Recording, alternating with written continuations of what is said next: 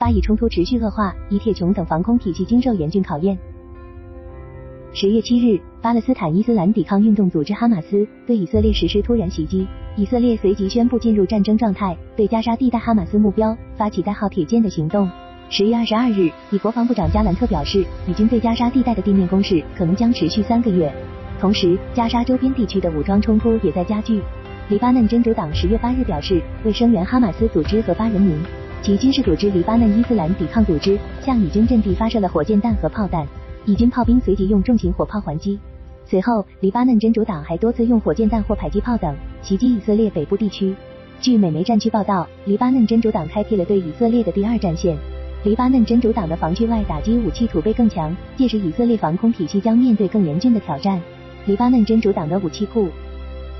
自从十月七日本轮巴以冲突爆发之后，以色列和黎巴嫩边境的小规模交火就持续不断。当地时间十月十日，至少十五枚火箭弹从黎巴嫩射入以色列。虽然截至目前，以色列国防军和真主党武装的交火有限，但外界担心局势可能即将升级。据战区报道，二零一六年，黎巴嫩真主党就拥有约十五万枚各式导弹和火箭弹。真主党可以快速部署该武器库，对以色列造成有效打击。尽管这些火箭弹中大部分都是缺乏制导能力的短程火箭弹，但密集发射所形成的饱和打击依然有可能压倒以色列国防军的防空系统。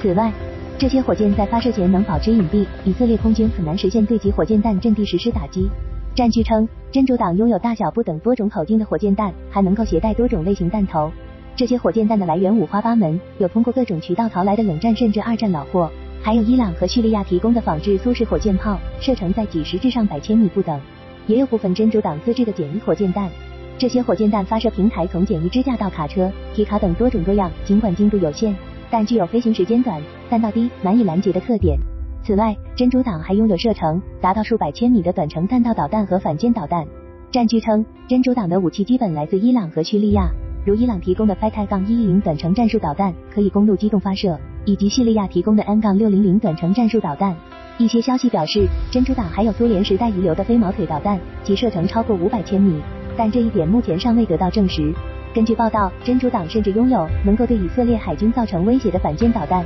以及不少武装无人机。不同于多年来被封锁的哈马斯，伊朗提供给真主党的无人机具有更强的打击能力。近年来，伊朗已经具备很强的无人机生产能力，其研发的各类武装无人机活跃在中东各处，甚至俄乌战场。以色列的分层防空体系，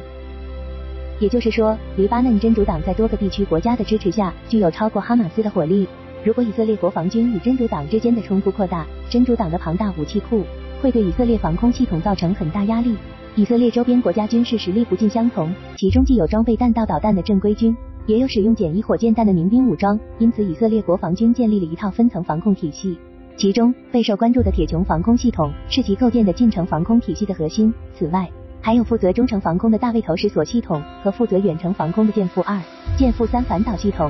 除了以上由以色列自主研发的防空系统外，以色列国防军还装备了从美国引进的爱国者防空系统和萨德防空系统。这些武器构成了以色列的分级防空体系。不过，自从第四次中东战争结束之后，以色列与周边大国继续爆发大规模战争的概率微乎其微。因此，以色列国防军当下主要作战对象就是哈马斯或是真主党之类的民兵武装。因此，其正面拦截先进战机或是弹道导弹的机会并不大，更多是要应付各类火箭弹。短程导弹以及无人机的袭击，这类武器普遍具备打击突然性、发射隐蔽性和数量集中性的特点。当然，还有一点，那就是相比造价昂贵的反导拦截弹，这些民兵武装使用的火箭弹造价低廉。如果使用昂贵的反导武器，一换一对其拦截，其高昂成本以色列也难以承受。而铁穹就是这一背景下诞生的拦截利器。根据铁穹系统的研发方拉斐尔先进防御系统公司官方网站的介绍，铁穹主要针对火箭弹、迫击炮弹、无人机、直升机等低空目标。其由多套系统组合而成，包括携带二十枚塔米尔拦截弹的机动发射车、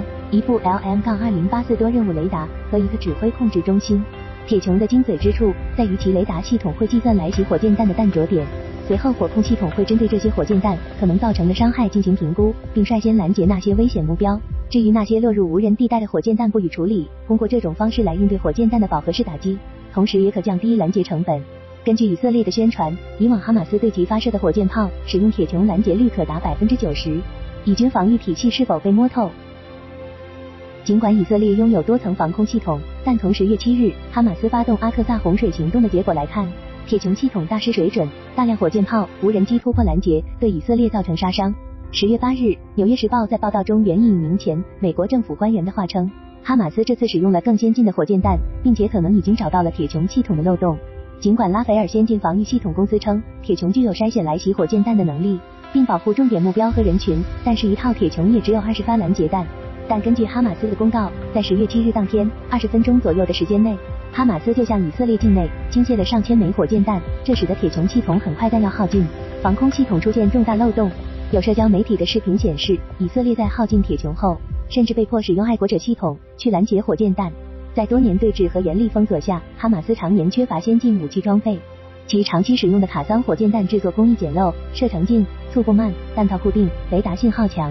铁穹面对这样的对手，自然能够实现高拦截率。但与以往不同的是，此次阿克萨洪水行动中，哈马斯使用了大量拉乔姆火箭炮，威力远超卡桑火箭弹，拦截难度更大。此外，哈马斯还使用了大量巡飞弹，乃至自制的简易自杀无人机。其制控时间长、雷达信号反应弱等特点，也增加了以军的拦截难度。在阿克萨洪水行动后，十月十六日，战区在一篇文章中披露，以色列梅卡瓦主战坦克的炮塔顶部已经被焊上了格栅装甲，以防无人机空袭。综合来看，铁穹面对哈马斯尚且难以实现高度有效的拦截，如果再遭遇火力更凶猛的黎巴嫩真主党，以色列近防体系甚至可能遭到彻底的破坏。巴以冲突如同投入池塘中的一粒石子，还会引发怎样的涟漪，有待观察。